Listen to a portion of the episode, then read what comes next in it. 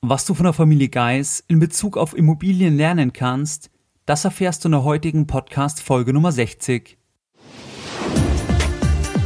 Herzlich willkommen bei Geldbildung, der wöchentliche Finanzpodcast zu Themen rund um Börse und Kapitalmarkt.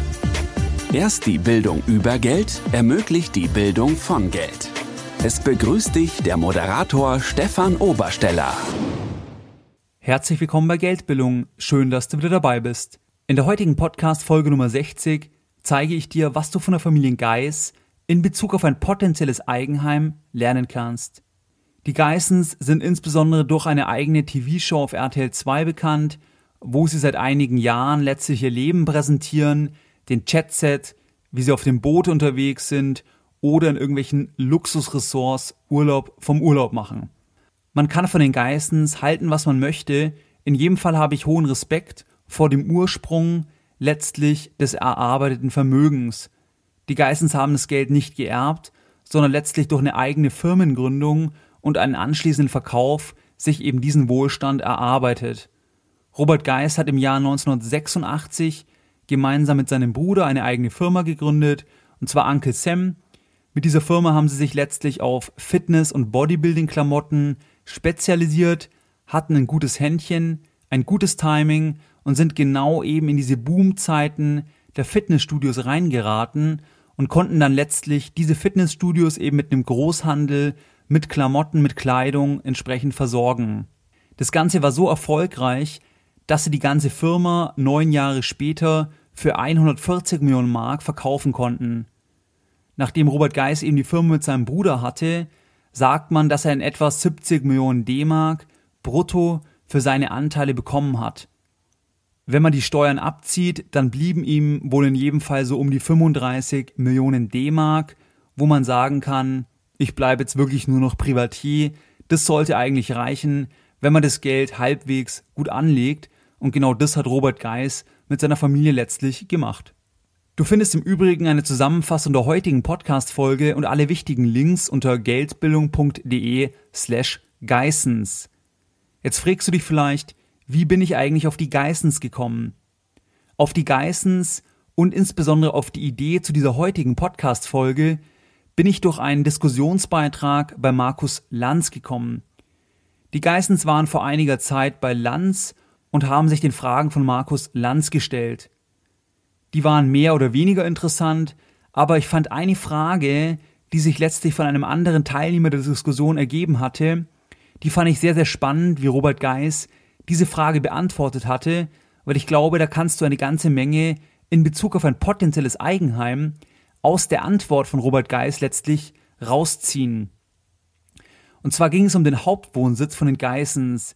Der Hauptwohnsitz ist in Monaco und dort leben sie letztlich in einer Mietwohnung mit etwa 200 Quadratmeter Wohnfläche, die laut den Geissens 16.000 Euro Monatsmiete kostet. Jetzt kam in der Diskussion letztlich die Frage auf, warum mieten die Geissens eigentlich und kaufen nicht? Ich meine, die sind Multi, Multi, Multimillionäre, die könnten doch auch locker diese Wohnung in Monaco kaufen. Die Antwort von Robert Geiss auf diese Frage fand ich sehr, sehr spannend, was eben auch der Auslöser für diese Podcast-Folge war, weil ich finde, da kann man eine ganze Menge rausziehen. Die Monatsmiete ist also 16.000 und Robert Geists Antwort ist, dass letztlich der Kaufpreis dieser Wohnung in etwa bei 16 Millionen Euro liegt. Das bedeutet, das ist ein Faktor von über 80. Das heißt, wenn du die Monatsmiete annualisierst, also 16.000 mal 12, und das dann in Relation letztlich zu dem potenziellen Kaufpreis setzt, dann ist es ein Faktor von über 80. Das bedeutet, wenn du die Wohnung kaufst und dann vermietest, dann brauchst du über 80 Jahresmieten, um letztlich den Kaufpreis wieder eingespielt zu haben. Diesen gleichen Faktor, den man eigentlich bei jedem Asset heranziehen kann, also was für einen Ertrag habe ich, in Relation eben zu dem jeweiligen Kaufpreis des Assets, das kannst du auch bei Aktien machen und eigentlich bei allen anderen Anlagegegenständen. Bei Aktien nennt man das Ganze Kurs-Gewinn-Verhältnis. Das ist das sogenannte KGV oder auf Englisch Price-Earnings-Ratio. Dort sagt man, dass so im Schnitt der DAX oder eben die DAX-Unternehmen ein KGV von 15 aufweisen Und diese 15, die sind auch ein guter Indikator letztlich für einen Immobilienkauf. Das bedeutet, wenn man eine Immobilie kauft, dann sollte man auch nicht zwingend mehr wie das 15-fache der annualisierten Jahresmiete bezahlen. Ansonsten ist einfach der Kauf im Verhältnis zum Mieten der Immobilie letztlich uninteressant.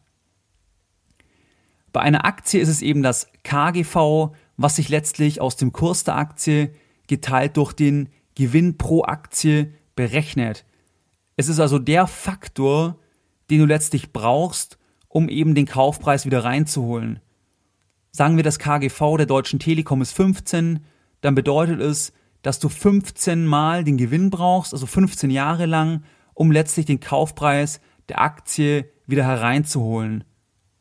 Um den Bogen eben zur Immobilie zu spannen, dort ist es eben das gleiche, sollte auch Faktor 15 sein und jetzt in dem Beispiel bei Robert Geis von Monaco ist es eben der Faktor 80, also extrem uninteressant, die Immobilie zu kaufen. Die Argumentation, die er dann weiter ausführte, die war eigentlich sehr, sehr interessant, weil da kannst du eine ganze Menge rausziehen.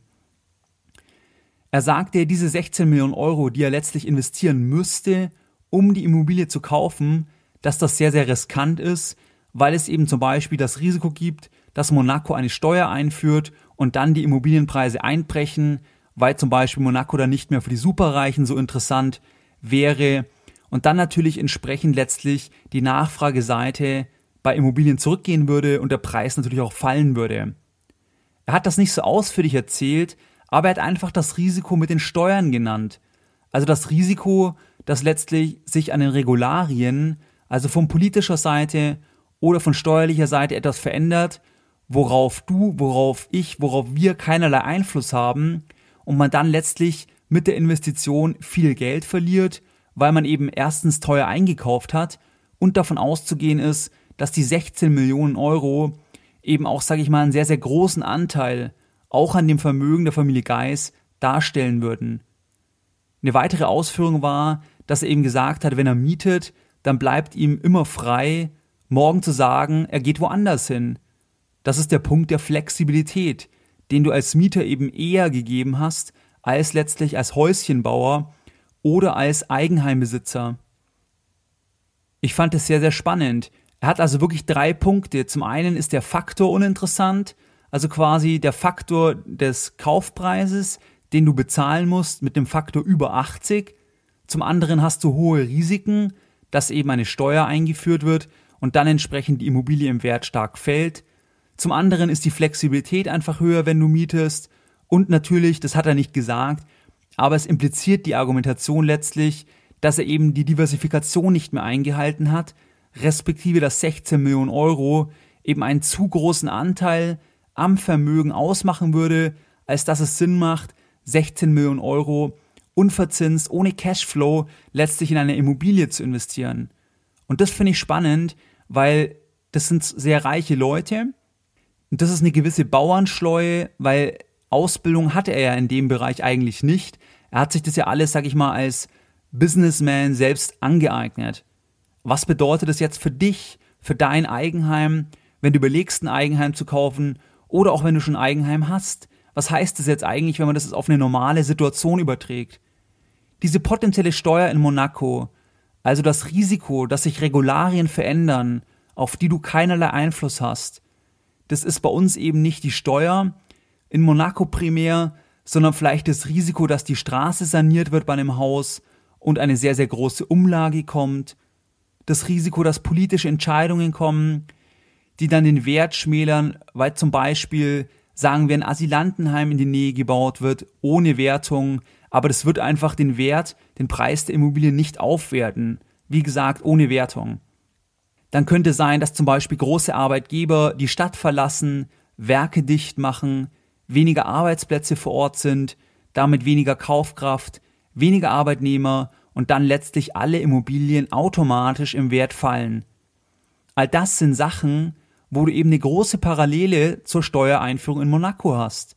Die Parallele ist, dass es in keinster Weise vorhersehbar ist und dass es in keinster Weise in deinem Verantwortlichkeitsbereich oder in deinem Einflussbereich liegt. Und das fand ich eben sehr, sehr spannend an dieser Aussage. Der zweite Punkt, dann bleibt mir immer frei, morgen zu sagen, wohin ich gehe. Das ist der Punkt der Flexibilität, den ich auch schon in Podcast Nummer 56 angesprochen hatte, dass der eben gegen ein Eigenheim spricht, weil man hat einfach weniger Flexibilität, deutlich weniger Flexibilität, wenn man eben ein Eigenheim in Form einer Wohnung oder eines Hauses hat. Fand ich sehr, sehr spannend, dass das eine Person wie Robert Geis letztlich auch so explizit als Argumentation gegen den Kauf eines Eigenheims, jetzt in dem Beispiel eben der Wohnung in Monaco, letztlich nennt. Der dritte Punkt, das Klumpenrisiko, was er so nicht explizit gesagt hat, aber was sicherlich in seiner Überlegung als Geschäftsmann auch eine ganz, ganz große Rolle spielt. Die Wohnung ist einfach zu teuer. Die Wohnung ist es viel zu teuer in Bezug auf sein Gesamtvermögen. Man sollte letztlich maximal 5 bis 10 Prozent des gesamten Vermögens in einen Anlagegegenstand investieren, in dem Beispiel in die Wohnung. Und ich meine 10 Prozent, da bräuchte ich dann ein Vermögen von 160 Millionen Euro, dass ich beispielsweise eine Immobilie von 16 Millionen Euro im Sinne eben dieser Diversifikation letztlich rechtfertigen oder letztlich eben passen würde. Würde er also die Wohnung kaufen, dann hätte er ein enormes Klumpenrisiko. Er hätte 16 Millionen Euro seines Vermögens in einer Immobilie investiert, blockiert und diese 16 Millionen Euro werfen keinen Cent Ertrag mehr ab. Die sind ja in der Immobilie investiert. Und genau das gleiche Beispiel ist eben bei deinem Eigenheim.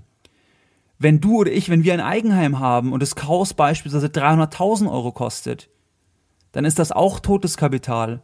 Auch wenn es abbezahlt ist, es ist totes Kapital. Du bekommst keinen Cashflow drauf. Wenn du die 300.000 Euro zum Beispiel am Aktienmarkt investiert hast oder in andere Wertpapiere und dort eine Rendite von 4% bekommen würdest, dann würdest du 12.000 Euro an Cashflow jedes Jahr bekommen aus diesem Asset oder was dieses Asset eben entsprechend generiert. Und bei einem Eigenheim ist es einfach totes Kapital, was eben dort langfristig gebunden ist. Und zum anderen brauchst du eben rein im Sinne der Theorie letztlich ein sehr großes Vermögen, um eben so ein Klumpenrisiko in Form von 300.000 Euro in einem einzelnen Haus, in einer einzelnen Wohnung letztlich zu rechtfertigen. Bei den meisten ist dieses 300.000 Euro Haus oder die 300.000 Euro Wohnung, das stellt einfach mehr als 50 Prozent des gesamten Vermögens häufig dar. Eben weil alles in dieser toten Anlage, die keine Erträge wirft, letztlich gebunden ist. Und da kommt nochmal das Zitat oder die Aussage von Kiyosaki, dass ein Haus kein Asset ist. Es ist Liability, also es sind Verbindlichkeiten, es sind Schulden. Das ist jetzt überspitzt formuliert, aber er meint ja damit, dass du eben diese Nachschusspflicht hast, dass du keinen Cashflow generierst. Das ist bei einer Vermietung anders. Wenn du 300.000 Euro zum Beispiel in, in eine Wohnung investierst oder in, in zwei Wohnungen, die du vermietest, dann bekommst du ja einen Cashflow. Und diesen Cashflow erwirtschaftet dann der Mieter. Das ist beim Eigenheim eben nicht gegeben. Da sagt man ja quasi als Argumentation, dass man eben, sag ich mal, weniger Cash-Outflow irgendwann hat, weil man eben nicht mehr einem Vermieter, einem anderen Eigentümer bezahlen muss und sich eben selbst die Miete sparen kann. Da habe ich ja jetzt in den letzten Folgen ausführlich drüber gesprochen und du kannst dir da gern auch nochmal die Podcast-Folge Nummer 56 mit einigen Gründen anhören, die gegen den Kauf eines Eigenheims sprechen. In der Folge Nummer 57 habe ich dann versucht, Gründe dafür zu finden, aber du hörst es auch heute wieder raus. Meine persönliche Meinung ist, dass es sehr, sehr riskant ist und ich bin eben eher mit meiner persönlichen Meinung bei der Podcast-Folge Nummer 56 verortet, also dass ich gegen ein Eigenheim eigentlich eher bin oder das eben als zu riskant empfinde. In jedem Fall muss man sich eben die Gründe sehr, sehr gut überlegen ich fand eben dieses Gespräch mit Markus Lanz und den Geissens sehr, sehr interessant, eben in Bezug auf diese drei Punkte. Deine Lessons learned in der heutigen Podcast-Folge. Was haben wir jetzt in der Podcast-Folge Nummer 60 besprochen? Wir haben besprochen, dass politische Entscheidungen den Wert einer Immobilie deutlich reduzieren können und dass das ein externes Risiko ist, was nicht in deinem Einflussbereich ist. Und genau das hat Robert Geis letztlich gesagt, mit dieser potenziellen Gefahr einer Steuereinführung, der in der Konsequenz Reiche verschreckt, der in der Konsequenz letztlich auf Immobilien in jedem Fall in dieser Größenordnung einen Preisdruck auslösen wird, weil es eben weniger auf der Nachfrageseite geben wird. Wir haben auch gelernt, dass sehr, sehr reiche Leute sich extrem Gedanken machen über Klumpenrisiken und auch über Flexibilität. Und wie gesagt, ein Klumpenrisiko, das spielt ja keine Rolle, mit welchem Betrag das ist, da geht es ja immer nur um die relativen Verhältnisse. Wie viel Prozent deines gesamten Vermögens ist eben in einem Anlagegegenstand und gibt es eine Gefahr, dass du zum Beispiel bei diesem Anlagegegenstand Geld nachschießen musst, wie es bei einer Immobilie definitiv der Fall ist, wenn du zum Beispiel eben Renovationen hast oder irgendwelche Umlagen in Form, weil eine Straße neu gemacht wird, etc. Das ist auf die lange Sicht nicht vorhersehbar und deswegen hast du da eben Klumpenrisiko und auch eben weiterführende Nachschusspflichten, die eben eventuell entstehen können. Die heutige Podcast-Folge Nummer 60 war zum Thema Familie Geis. Egal, was man von der Familie Geißen letztlich hält, also dass sie eben ihren Reichtum so zur Schau stellen, in jedem Fall habe ich höchsten Respekt vor dem Aufbau des Unternehmens, vor dem Verkauf des Unternehmens und das Unternehmen Uncle Sam gibt es meines Wissens heute noch. Das sind heute noch Arbeitsplätze, die eben geschaffen wurden, letztlich ausgelöst durch die Gründung damals von Robert Geis. Und deswegen muss ich sagen, habe ich da Respekt, auch wenn man natürlich dieses ganze Geprotze nicht unbedingt gut finden muss. Aber das ist letztlich jedem selbst überlassen und keiner muss es sich ja letztlich ansehen. Passend zur Familie Geis heute ein Zitat von Robert Geis. Von nix kommt nix. Mehr Informationen zu Themen rund um Börse und Kapitalmarkt findest du unter www.geldbildung.de.